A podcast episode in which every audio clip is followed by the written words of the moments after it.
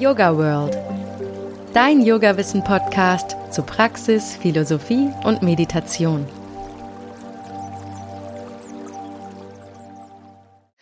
Hallo und herzlich willkommen zum Yoga World Podcast. Heute geht's um Familienmuster, um genauer zu sein darum, wie die Schicksale unserer Ahnen und Ahnen unser eigenes Leben beeinflussen. Aber bevor wir da gleich tiefer einsteigen, habe ich noch ein Anliegen in eigener Sache. Viele von euch haben bestimmt schon gemerkt, dass es mir eine echte Herzensangelegenheit ist, Yoga mit all seinen Formen und Facetten in die Welt zu tragen. Vielleicht sogar mein Swadharma. Ich mache das unter anderem hier mit dem Podcast und meine Yoga World KollegInnen mit Online, Print oder der Messe. Für den Podcast ist es sehr, sehr wichtig, dass er viele Bewertungen und Kommentare hat. Dann wird er nämlich auch besser gerankt. Also, wenn ihr meine Arbeit gerne unterstützen wollt, dann bewertet den Yoga World Podcast mit fünf Sternen auf der Plattform eures Vertrauens oder auf allen Plattformen, wie ihr meint. Auf iTunes könnt ihr zum Beispiel auch eine kleine Rezension schreiben. Teilt den Podcast auf Social Media, kommentiert zum Beispiel die Instagram Reels oder auf unserer Website und empfehlt den Podcast euren FreundInnen weiter etc., was man halt alles so tun kann. Und natürlich könnt ihr mich immer auch direkt anschreiben, wenn ihr Fragen, Anregungen oder Kritik habt. Ihr erreicht mich auf Instagram unter Yogasahne oder ihr könnt mir an podcast.yogaworld.de mailen. Ich liebe nämlich den Austausch mit euch und schöpfe daraus ganz viel Inspiration. Danke dafür. So, jetzt aber zurück zum heutigen Thema, den Familiensystemen, den Familienmustern, dem vererbten Schicksal. Damit kennt sich meine heutige Gästin, die Autorin Sabine Lück, besonders gut aus. Sabine ist Psychotherapeutin und systemische Familientherapeutin und sie hat gerade ein Buch veröffentlicht, das heißt Vererbtes Schicksal, wie wir belastende Familienmuster überwinden und unser wahres Potenzial entfalten. Und das finde ich super spannend. Also den Gedanken, dass Erfahrungen und Erlebnisse meiner Großeltern und sogar Urgroßeltern mein aktuelles Leben beeinflussen. So, hallo Sabine, schön, dass du heute da bist. Hallo, ich freue mich sehr. Sabine, beim Reinlesen in dein Buch ist mir gleich ein spannender Aspekt ins Auge gestochen. Was verstehst du unter dem Treuevertrag des Kindes mit seinen Eltern? Ja, da hast du natürlich gleich das Herzstück sozusagen gefunden. Das ist das, was ähm, Ingrid Alexander und ich, die halt vor vielen, vielen Jahren schon angefangen haben, dieses Konzept ja zu entwickeln und weiterzuentwickeln. Da sind wir auf diese Spur gekommen. Und zwar, dass wir entdeckt haben, dass es nicht nur sozusagen Weitergabe von transgenerationalen Themen und Botschaften und Familienmustern und so weiter von der einen Seite gibt, also die Eltern geben es weiter oder die Großeltern, sondern dass das Kind selber auch einen Teil beiträgt, also quasi ähm, seinen eigenen Heilungsimpuls mit reingibt.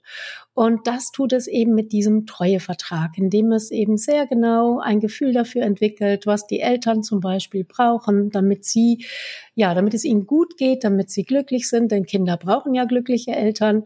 Und dann haben sie ganz genau ein Gefühl dafür, wo liegt eigentlich die Wunde, der schmerzlichste Punkt im Leben dieser Eltern.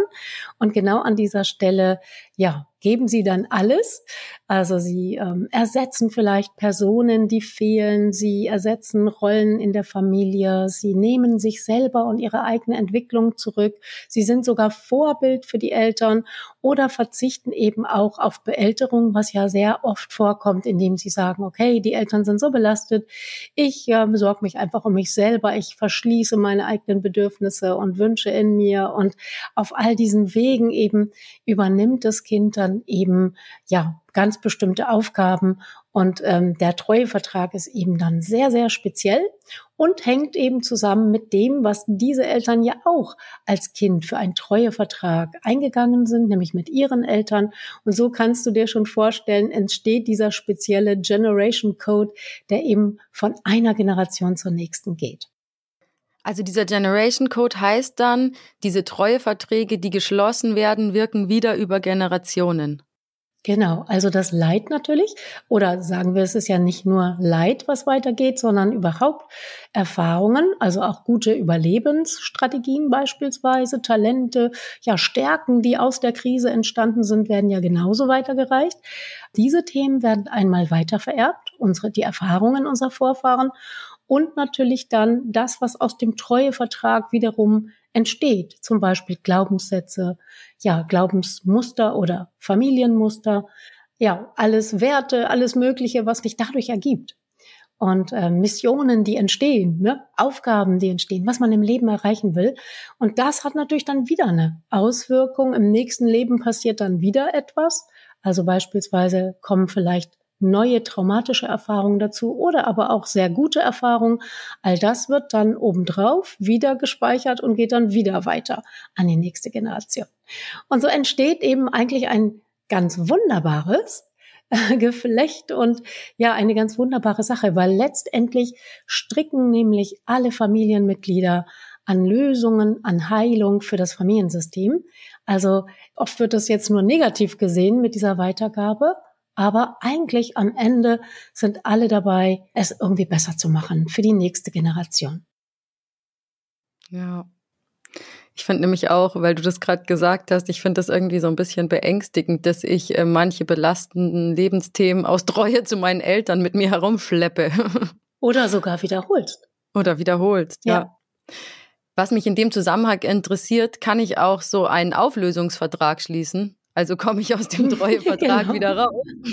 Genau, deshalb haben wir genau dieses Konzept entwickelt, weil es uns nicht gereicht hat, einfach nur diese Erkenntnisse zu haben. Die waren ja auch zum Teil ja schon vor unseren Entdeckungen da.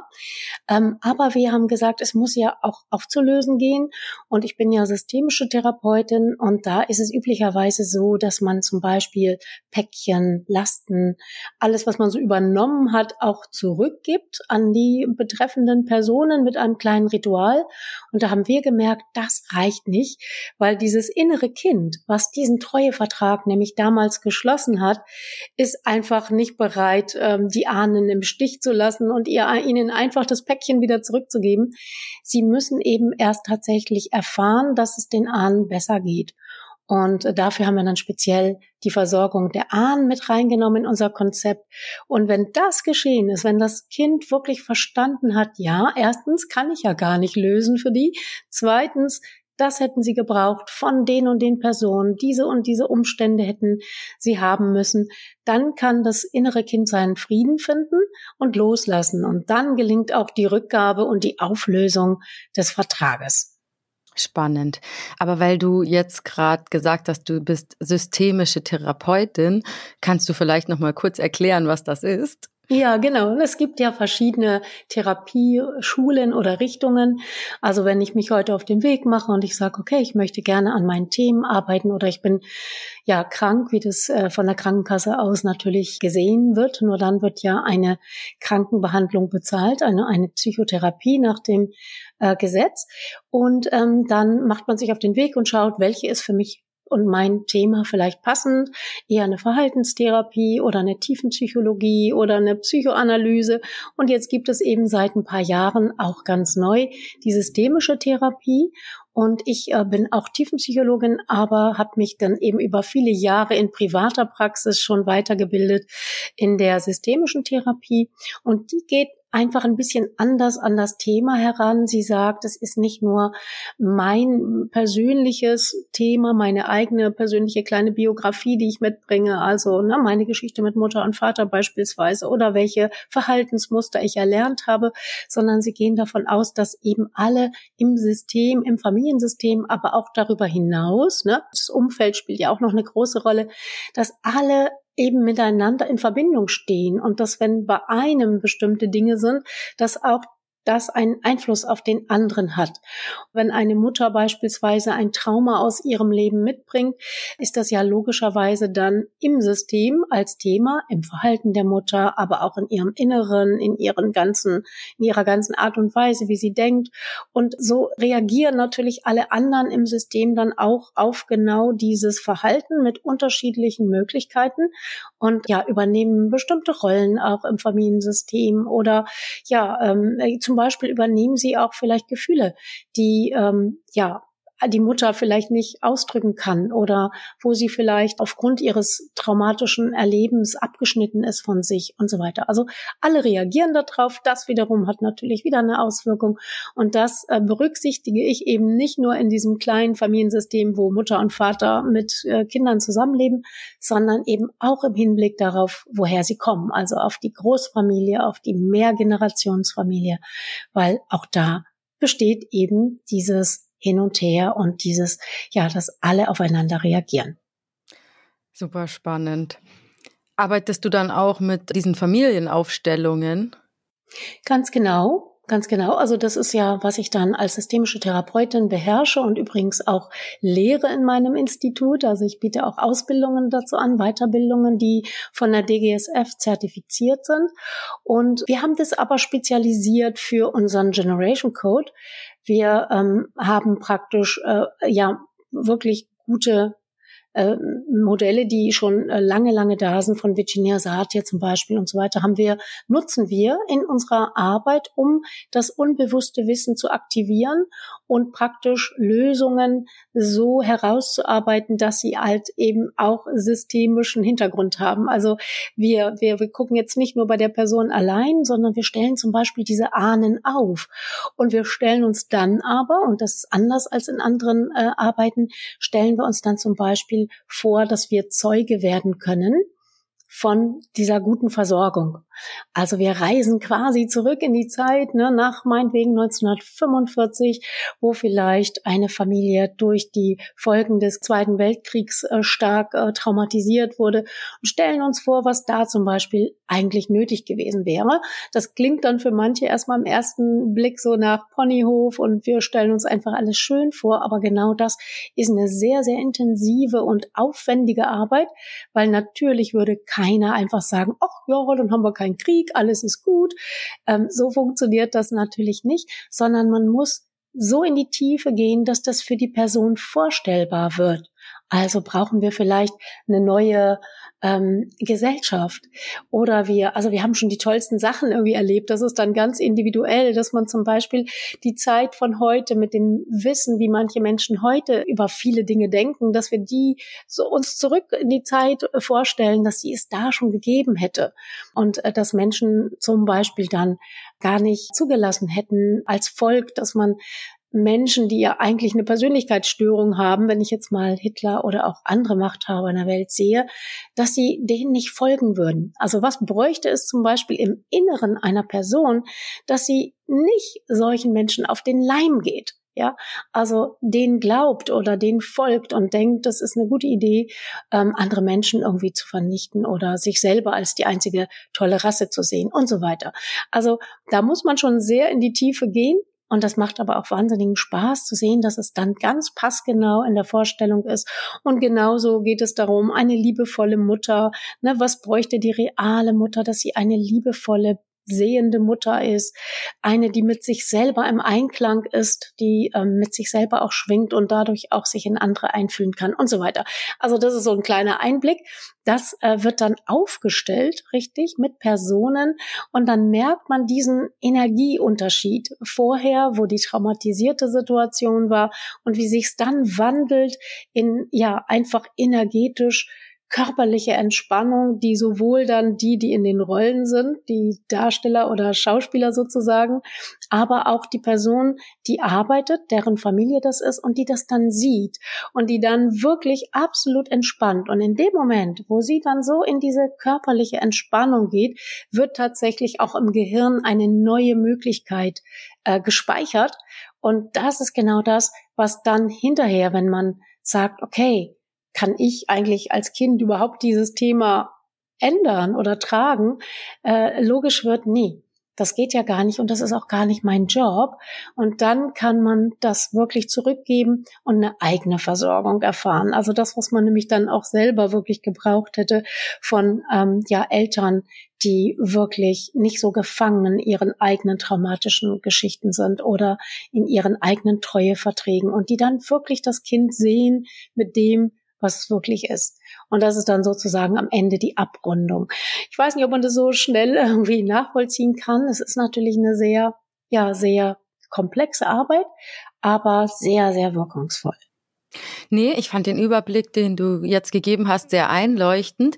Was jetzt nur ein bisschen bei mir noch Zeit braucht, um zu verarbeiten. Du sagst ja quasi, man kann mit einer systemischen Aufstellung oder auch mit anderen Techniken das Unterbewusste nutzen, um Sachen zutage zu bringen. Also Lebensthemen, die ich vielleicht habe, aber nicht weiß, wo sie herkommen aber auch jetzt nicht von meiner Urgroßmutter weiß, sie äh, hat irgendwie im Zweiten Weltkrieg das und das und das erlebt. Das kann ich durch unterbewusst gespeicherte Sachen, ohne dass ich mit dieser Urgroßmutter rede, zutage fördern.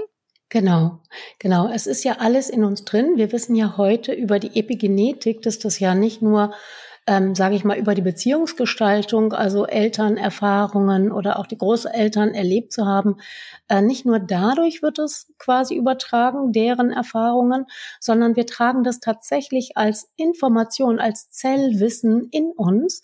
Und es wird in die Epigenetik hat es jetzt im Tierbereich schon über vier Generationen nachweisen können, dass äh, es eben nicht nur, also das Genom steht ja fest, aber das Epigenom ist sozusagen die Software, ne, Genom, die Hardware, Epigenom, die Software, die sozusagen diese Erfahrungen, die in einer Generation gemacht werden, auch als Information übertragen können. Und dann ist das in unseren Zellen drin, dieses Wissen. Und sowohl das Trauma als auch die Art und Weise, damit umzugehen. Und äh, das ist uns aber nicht bewusst. Entschuldigung, da muss ich kurz nachhaken. Genau, ja, bitte. Die Traumata speichern sich in meinem Körpergewebe drinnen, oder wie kann ich mir das vorstellen? Sozusagen, ja, also das wird über ähm, das Genom, ne, ist klar, sitzt ja, ja in unseren Zellen als Information. Ja. Und das ist ja das, was wir als feststehend empfinden. Ne? Die Augenfarbe, die Haarfarbe, die Größe. Und ähm, da wissen wir, das kann man ja nicht ändern. Ne? Würde vielleicht manche ja gerne, aber geht ja nicht. Ne? Und dann haben sie herausgefunden, es gibt nicht nur diese Hardware, es gibt auch eine Software, die sozusagen über dem Ganzen noch drüber liegt. Das ist e-, etwas komplexer, das zu erklären. Da kann man ein schönes Buch zu lesen, nämlich wie wir unsere Gene ändern können von Isabelle Monsui. Die erklärt das wunderbar, finde ich. Also es wird praktisch diese Erfahrungen, die wir machen in unserem Leben, die traumatischen, aber auch andere, die sehr, sehr wichtig sind für unsere Entwicklung, die werden auf jeden Fall sozusagen abgespeichert und dann über eine spezielle, das hat was dann zu tun mit Eiweißmolekülen und Verbindungen, die sich sozusagen dann um das Genom herum wickeln beispielsweise. Also das ist jetzt äh, etwas äh, sehr komplex. Ich fange da gar nicht mit an. Ich bin auch keine Epigenetikerin. Aber auf jeden Fall werden sozusagen durch diese Geschichte epigenetische Marker an oder abgeschaltet. Das heißt, bestimmte ähm, Möglichkeiten auch im Verhalten oder auch Erfahrungen, die wir eigentlich selber gar nicht gemacht haben, werden dadurch plötzlich in uns wach oder äh, aufgeweckt quasi.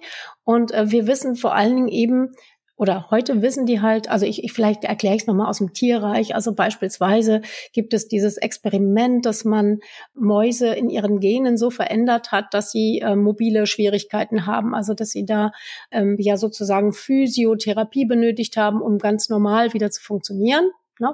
Und dann hat man in der nächsten Generation diesen Gendefekt wieder gehabt, ähm, hat aber in der vorhergehenden äh, Generation durch Physiotherapie diese Handicaps völlig aufgelöst. Die konnten das also dann alles trotzdem. Und die nächste Generation hat man nicht physiotherapeutisch behandelt. Sie haben diesen Gendefekt gehabt und haben trotzdem damit genauso gut umgehen können wie ihre Eltern. Also wo, wo man dann weiß, okay, das konnten die ja eigentlich so gar nicht bekommen. Der Gendefekt ist ja immer noch da. Aber das Verhalten, was die Eltern dann in ihrem Leben erlebt haben, das ist dann weitergegangen. Als ein Beispiel. Okay. Aber das bedeutet ja jetzt, wie du schon erwähnt hast, dass ich diese Software, wie du sie nennst, überschreiben kann. Genau. Das heißt, ich bin nicht gefangen darin, sondern ich kann was tun. Das ist die gute Nachricht. Genau, das ist die gute Nachricht auch der Epigenetik. Also ich sage jetzt mal, wir als systemische Therapeuten haben ja schon immer gewusst, dass auch diese ja, diese, diese Beschäftigung mit diesen Themen, also dass vieles, was Traumata ist und so weiter, ist ja durch Schweigen und durch Abspalten und so weiter gerade deswegen immer virulent. Also das ist immer noch aktiv. Ähm, und auch das ist eben eine großartige Sache. Wenn ich mich damit beschäftige, dann ähm, kann, kann es sein, dass äh, ich diese Dinge, die ich vielleicht selber gar nicht erlebt habe, sondern in meiner Ahnenlinie drinstecken, dass die jetzt auch irgendwie bearbeitet und integriert werden können. Das ist das eine. Und das andere ist eben durch neue Erfahrungen können eben auch diese epigenetisch übertragenen Dinge auch wieder als neue Erfahrung und als positive Erfahrung weitergegeben werden. Deswegen ist es so hilfreich, zum Beispiel mit diesem Konzept zu arbeiten, was ich erzählt habe, dass man dann eben diese Versorgung macht, weil das dann wie eine neue Erinnerung gespeichert wird. Ne? Also wir wissen natürlich, wie es war, das ist klar. Aber wir haben auch eben gleich dieses neue Bild in uns mit positiven Gefühlen und das wird auch wieder gespeichert. Aber deine Frage vorhin war ja, wie klappt das jetzt mit diesem unbewussten Herausfinden, was jetzt mit meinen Ahnen zu tun hat, obwohl ich die nie gesprochen habe?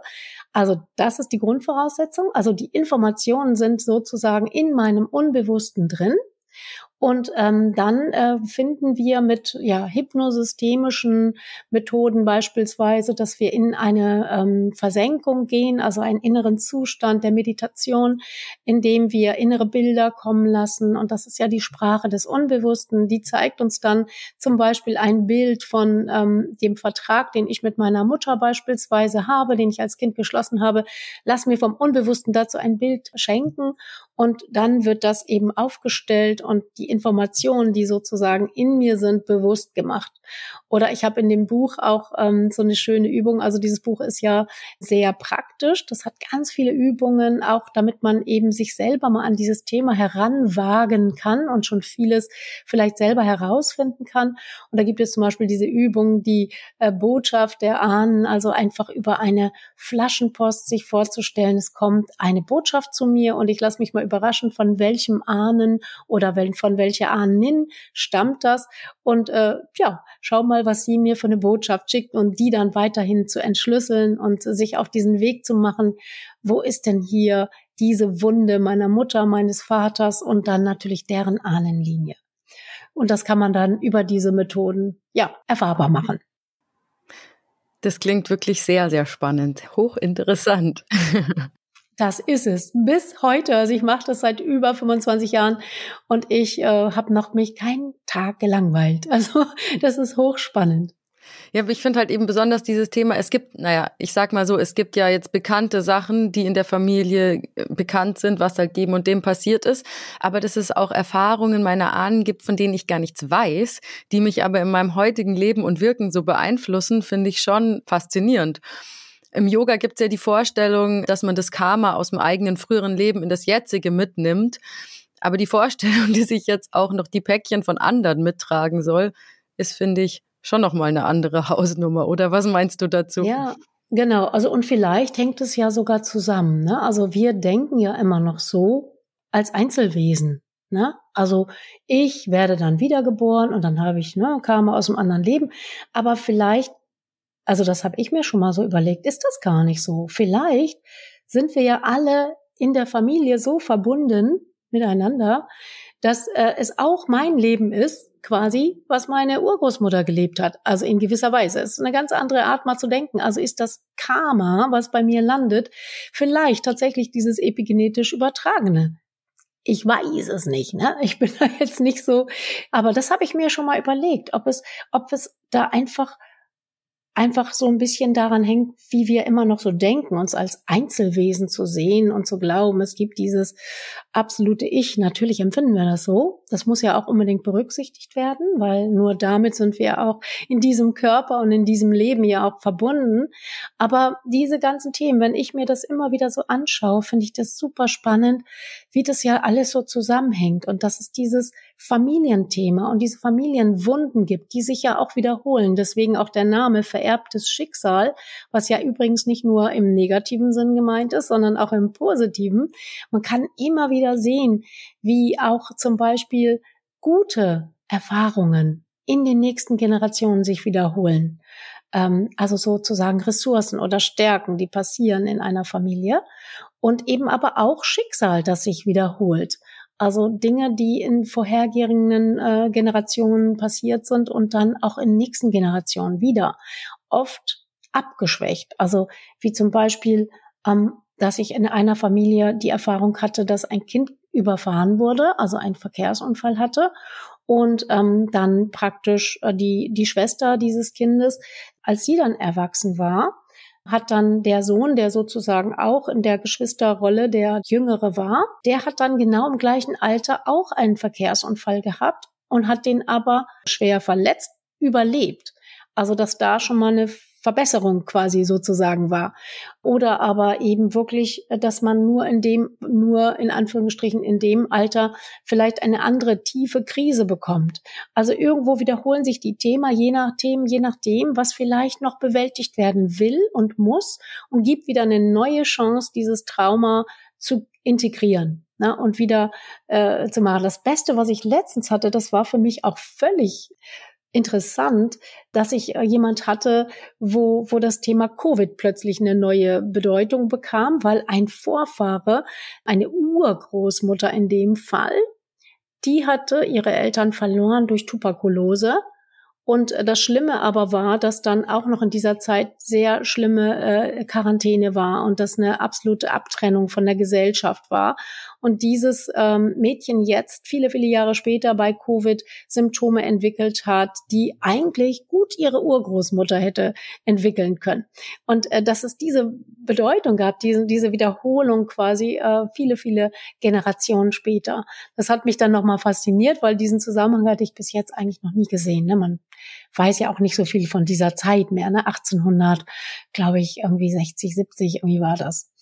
Ja, also super faszinierend, dass sich die Dinge wiederholen, dass sie abschwächen, dass jede Generation versucht, sie zu verbessern. Ähm, nach vorne hin äh, soll es einfach, ja, aufgelöst werden. Und ich glaube, dass es dann auch irgendwann gelingt. Aber der Weg ist sehr, sehr zäh und erfordert auch immer wieder ja, neue Opfer oder neue Wiederholungen, äh, an denen dann die Menschen verzweifeln, die zu mir kommen und sagen, hey, ich möchte so gerne ähm, diese hartnäckigen Dinge auflösen. Ja, was mir gerade noch so kam, ist, weil wir eben noch von der yogischen Sicht geredet haben, es könnte ja natürlich genauso auch sein, dass jetzt die Großmutter wieder in der Enkelin diese Seele wieder inkarniert, um das wieder zu machen. Also um ja. diese Erfahrungen genau. wieder durchzumachen. Ja. Das ist ja auch noch eine Möglichkeit. Das hatte ich irgendwie davor gerade nicht so auf dem Schirm. Genau, genau. Und vor allen Dingen auch eben, wenn sie in ihrer Zelle schon sowieso drin ist, ne, als Erinnerung, als Erfahrung. Und das erleben wir auch oft, dass da zu speziellen Vorfahren auch tiefe Verbindungen bestehen, die einem manchmal gar nicht so bewusst sind. Ne? Wenn man dann diese Aufstellung macht und dann plötzlich diese Person wach wird und lebendig wird, weil da jemand in der Rolle ist und ähm, man erzählt von dieser Person und sie sagt einem dann, was ich gerade erlebe, wenn ich das höre. Und dann erlebt man wirklich ganz, ganz oft, dass jemand sehr, sehr tief berührt ist und plötzlich merkt, dass er mit diesem Schmerz dieser Person so eng verbunden ist. Und dann überrascht es uns nicht, dass in diesem Leben dann etwas geschieht, was eine Treue ist. Entweder eine Wiederholung, also beispielsweise, wenn jemand äh, sein, seine Liebe, seine große Liebe verloren hat durch den Krieg beispielsweise und dann die Urenkelin in ihrem Leben keine glückliche Beziehung findet und es vielleicht diese ja, diese Verbindung gibt. Zumindest in dem Moment, wo man merkt, wie sehr ich mit diesem Schmerz verbunden bin, dass das mich so rührt und mich so, ja, so in der Tiefe irgendwie mitfühlen lässt, dann kann man ja diesen Gedanken auf jeden Fall mal haben, ne? Und das dann eben aufzulösen, damit man wirklich frei wird von dieser Treue, die ja an der Stelle nichts bringt. Dafür wird, die, wird ja der Geliebte nicht wieder äh, zum Leben erweckt. Wie bist du überhaupt dazu gekommen, dich mit den VorfahrInnen zu beschäftigen und diesen Familiensystemen? Das war wirklich spannend. Also ich habe ähm, schon immer eine Faszination gehabt. Schon als Kind bin ich in Museen gegangen, wo es um Völkergeschichte ging und gerade wenn es so tief zurück bis zu den Neandertalern, aber auch irgendwie eben so die frühere Geschichte, das hat mich immer fasziniert und ich habe mich da wirklich so so reingebeamt, als wäre ich ein Teil von denen. Das kann ich gut erinnern. Das war so das Frühste und dann hat mich ja eben die systemische Therapie äh, total äh, ja fand ich spannend und ich habe die Ausbildung gemacht und dann habe ich eben meine Kollegin kennengelernt, Ingrid Alexander. Wir sind zusammen tätig gewesen in einem Therapiezentrum in Hamburg und dann haben wir wirklich, sie hatte so eine Lust darauf und ich auch. Wir haben wirklich jeden Tag zusammengesessen und unsere Fälle angeguckt und in der Tiefe versucht, was kann man noch zu dem, was wir schon sowieso wissen, irgendwie noch besser machen und sind dann wirklich durch einen Fall speziell darauf gekommen, dass ähm, ja man trotzdem man vielleicht sich weiterentwickelt und auch Symptome aufhören,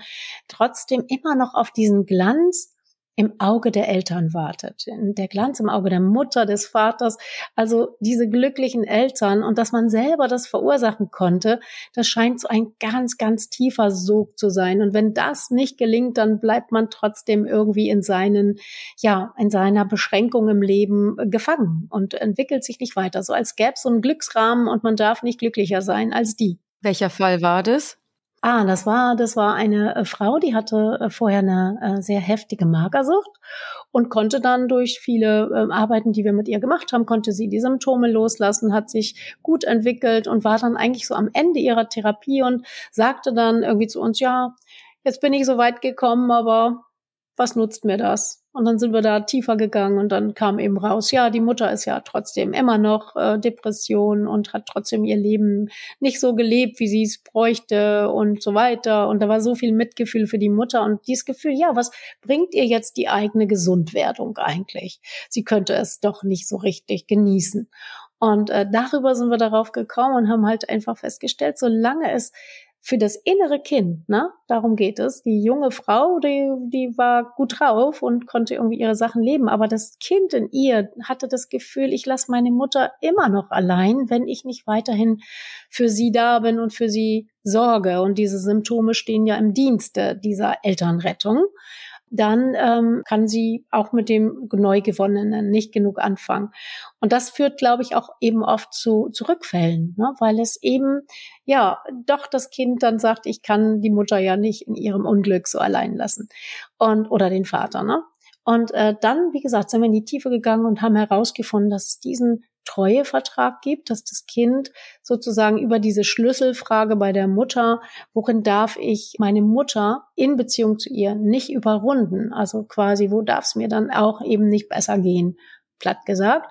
Ähm, wo gibt's da so etwas wie diese Überrundungsschuld, die ich dann empfinden würde, wenn es mir besser geht? Und da sind wir dann darauf gestoßen, dass es eben um diese Wunde der Eltern geht und dass da dann eben an dieser Stelle eben quasi dieser Treuevertrag entsteht. Und das macht ja auch Sinn, weil so ein Kind, wenn es sich wirklich gut entwickeln will, braucht es ja Eltern, die es am Anfang gut halten können und später gut ins Leben lassen. Und äh, das können ja, sage ich mal, die wenigsten von uns wirklich leisten, weil wir es ja auch nicht so erfahren haben. Ne? Es gibt ja doch immer wieder äh, Eltern, die einen so sehr brauchen, ähm, dass man zum Beispiel sich nicht voll irgendwie hingeben kann oder auch eben sich nicht wirklich lösen darf und in das eigene Leben gehen darf. Ja.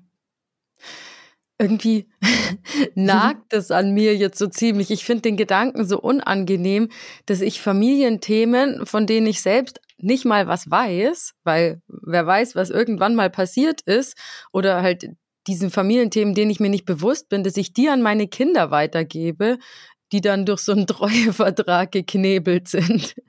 Ja. Ähm, kann man sich da von diesen negativen Familienmustern komplett befreien? Also ich denke, ähm, ich würde jetzt nicht sagen, dass man sich komplett von allem befreien kann, weil dazu das wäre anmaßend von mir, das zu glauben, weil schon allein ja die Epigenetik jetzt weiß, wir übertragen das auch über die Gene. Ne? Aber wir wissen ja auch durch die Epigenetik, durch neue, gute Erfahrungen. Und zum Beispiel, wenn ich als Mutter ähm, wirklich herausfinde, was ich da übertrage und dass ich Verwechslungen auflöse, dass ich nichts in meine Kinder hineinprojizieren muss.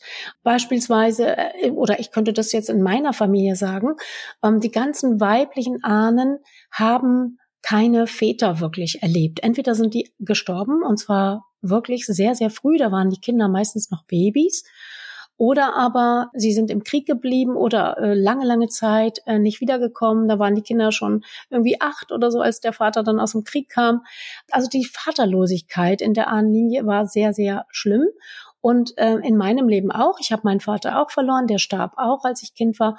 Und mein größter Wunsch war immer für meine Tochter, dass sie eben einen tollen Papa bekommt im Leben. Und ich denke, ich habe ihr auch einen tollen Papa sozusagen äh, gesucht und den hat sie auch bekommen. Und das ist quasi aber gleichzeitig ja in der Tochter dieser Auftrag, dass das jetzt bitte aber auch dazu führt, dass Heilung passiert. Und ähm, natürlich aus dieser Mangelsituationen habe ich auch nicht darauf geachtet, dass vielleicht auch ein zu viel an Papa sein könnte. Also da ist eine sehr, sehr enge Beziehung entstanden, so wie ich sie mir als Kind vielleicht gewünscht hätte, ohne dass ich jemals die gesunde Ablösung ja erlebt habe von einem Vater. Und so war das für sie eine relativ große Aufgabe, auch äh, diese Ablösung mit ihrem Vater hinzukriegen. Also die hat zum Glück ihren eigenen Generation Code gemacht bei einer Kollegin und hat irgendwie sich hat diese Dinge durch. Aber ich bringe dieses eigene Beispiel, um zu zeigen, da bleibt niemand von verschont und da haben auch Schuldgefühle nichts zu suchen. Das ist eine ja, eine Naturgeschichte, die passiert einfach. Das ist Evolution. Wir geben die Dinge nach vorne weiter in einem guten Gefühl. Wir wollen, dass es besser wird. Aber wenn wir das eigene Leid nicht abtrennen davon. Sehen wir unser Kind nicht wirklich und stülpen dem sozusagen die ganze Ahnengeschichte über, automatisch. Und das kann ich dagegen tun. Ich kann reflektieren, ich kann mir meine eigenen Themen und Wunden bewusst werden und wirklich achtsam sein, dass ich diese Dinge nicht übertrage auf das Kind.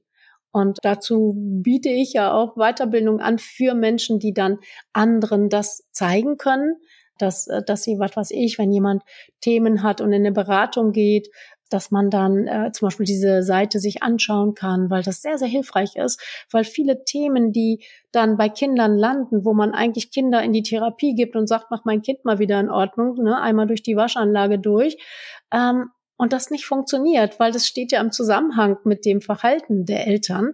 Und äh, das zu verstehen, ne, was will mein Kind mir da zum Beispiel spiegeln oder wo nimmt es einen Heilungsimpuls und bringt den in das äh, System und ich denke, mein Kind ist irgendwie krank und hat irgendwelche Symptome oder ist einfach in der Entwicklung hinterher oder so. Und dann verstehe ich plötzlich, ah, guck mal, das ist genau das Thema. Unsere Wunde wird sichtbar in dem Kind und das, es versucht auf seine Art und Weise das System zur Heilung zu bringen.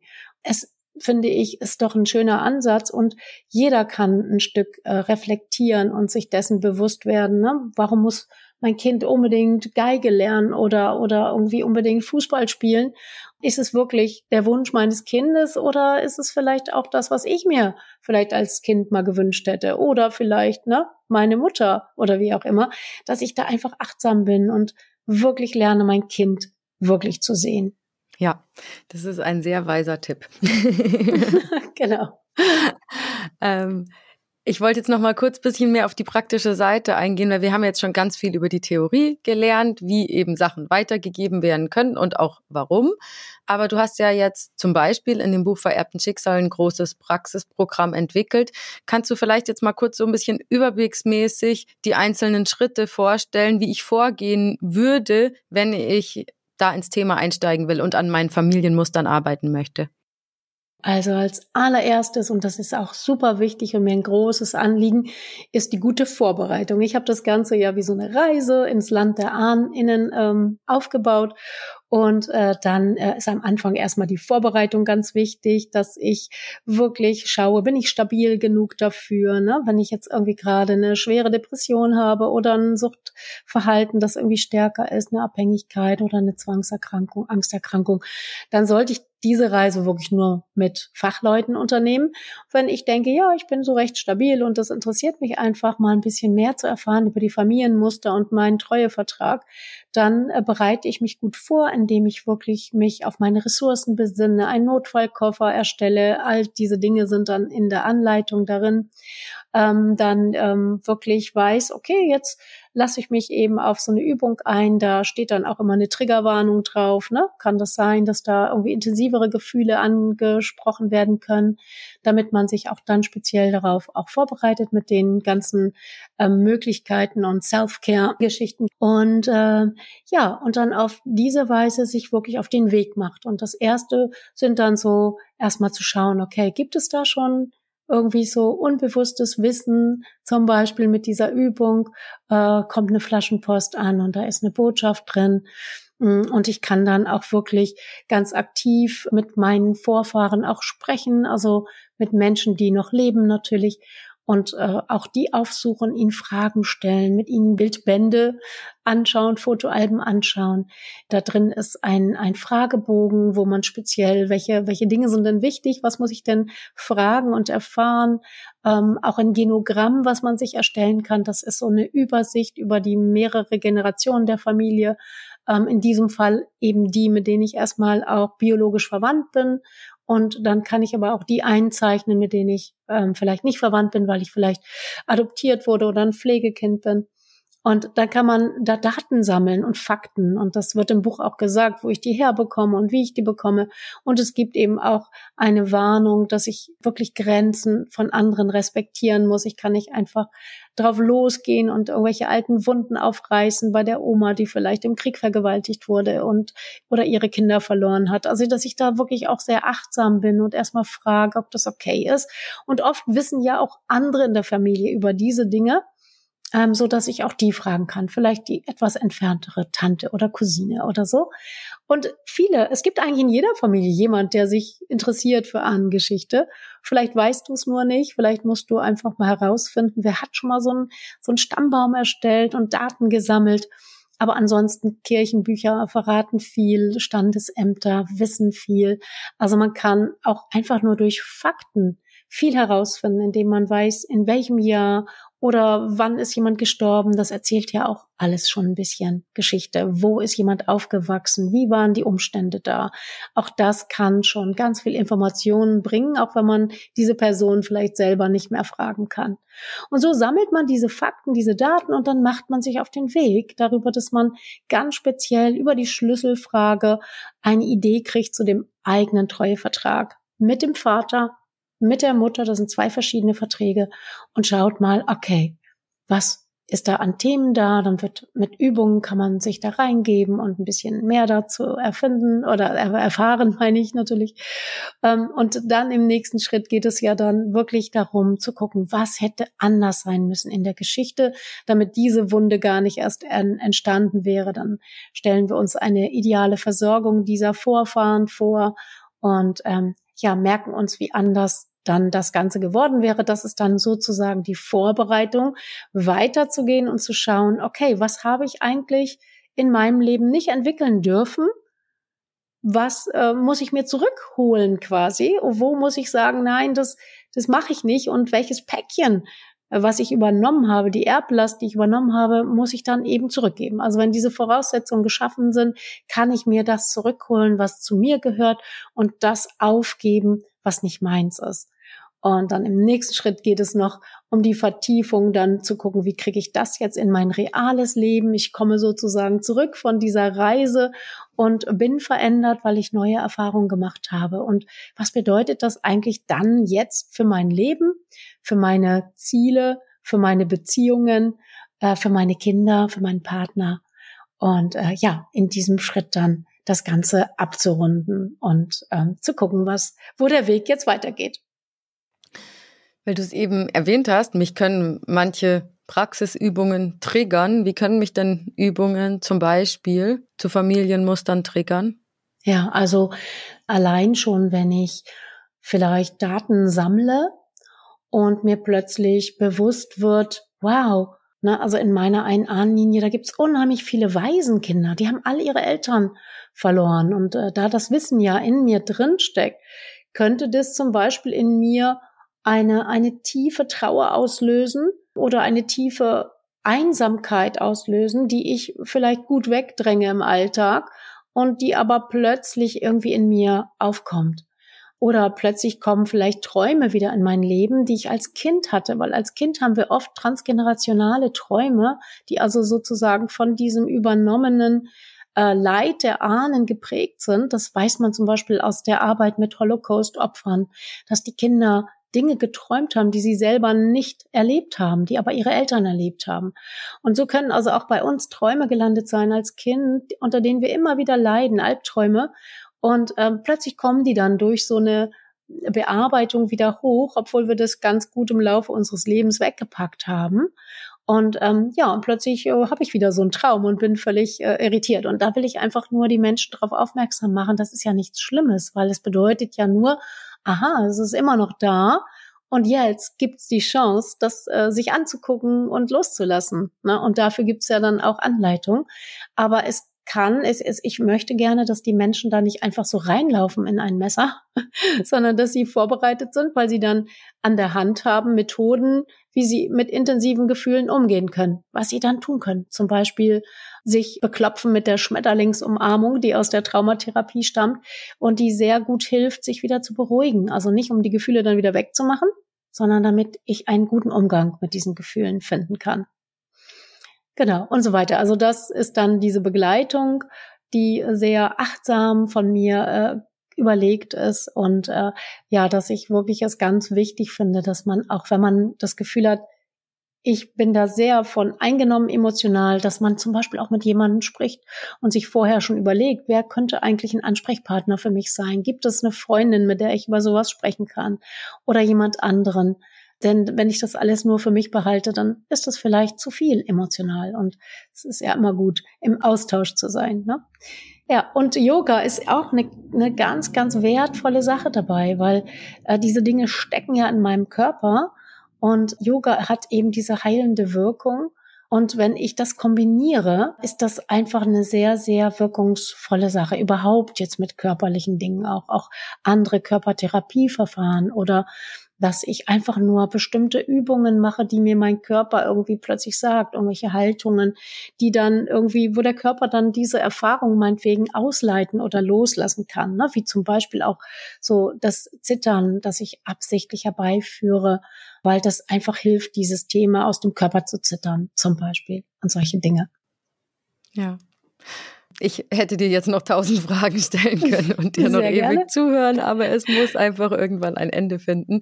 Genau. Deswegen sage ja. ich an dieser Stelle vielen, vielen lieben Dank, Sabine, für diesen tollen Einblick in die Welt der Familienmuster. Es war hochinteressant und ja, wie gesagt, ich hätte noch drei Stunden zuhören können. ja, ich danke ganz herzlich. Ich hätte auch noch drei Stunden erzählen können, aber ich danke, dass ich es so intensiv machen durfte. Vielen ja. herzlichen Dank. Letzte Frage. Wenn man jetzt tiefer gehen möchte, welche Möglichkeiten gibt's natürlich neben deinen Büchern, mehr von dir zu erfahren? Kann man sich bei dir beraten lassen oder du hältst auch Ausbildungen? Was gibt's da für Möglichkeiten? Genau, also mittlerweile, ich habe natürlich auch Selbsterfahrungsseminare, die ich anbiete. Die sind meistens schon ziemlich ausgebucht, aber es gibt inzwischen auch eine ganze Menge an schon bereits ausgebildeten Menschen, die das auch anbieten. Und ich biete eben Weiterbildung an. Also ich bin natürlich besonders interessiert, weil die Anfragen auch immer äh, stärker werden, dass es auch Menschen gibt, die das anbieten, auch in anderen Städten, dass nicht jeder jetzt hier zu mir in die Nähe von Braunschweig reisen muss. Genau. Und da kann man sich auf meiner Homepage erkundigen. Ja. Und wie gesagt, ich freue mich natürlich über die, die auch sagen, hey, das ist was für mich, möchte mich gerne weiterbilden, ob im therapeutischen Bereich oder im Coaching-Bereich. Da gibt es auch eine Möglichkeit, die ein bisschen niedrigschwelliger ist. Dafür bin ich sehr offen und freue mich. Und deine Homepage lautet? www.itp steht für Institut für transgenerationale Prozesse. itp-wendeburg.de, weil ich jetzt hier in Wendeburg in der Nähe von Braunschweig sitze. Äh, Link kommt auf jeden Fall in die Show Notes. genau, ansonsten über meinen Namen Sabine Lück, da taucht auch eigentlich alles auf. Gut, und ihr da draußen, schaut doch auch mal auf yogaworld.de vorbei oder kauft euch natürlich ein Yoga-Journal oder sogar beides. Aber vor allem freue ich mich, wie schon erwähnt, wenn euch der Yoga World Podcast gefällt und ihr mich unterstützt, indem ihr bewertet, liked, teilt, abonniert und kommentiert. Und erreichen könnt ihr mich unter podcast.yogaworld.de und via Instagram. Da heiße ich Yogasahne und ich freue mich, wenn ihr mir folgt. Dann bis zum nächsten Mal bei Yoga World. Eure Susanne. Tschüss und vielen, vielen Dank. Der Yoga World Podcast. Jeden Sonntag eine neue Folge von und mit Susanne Moors auf yogaworld.de.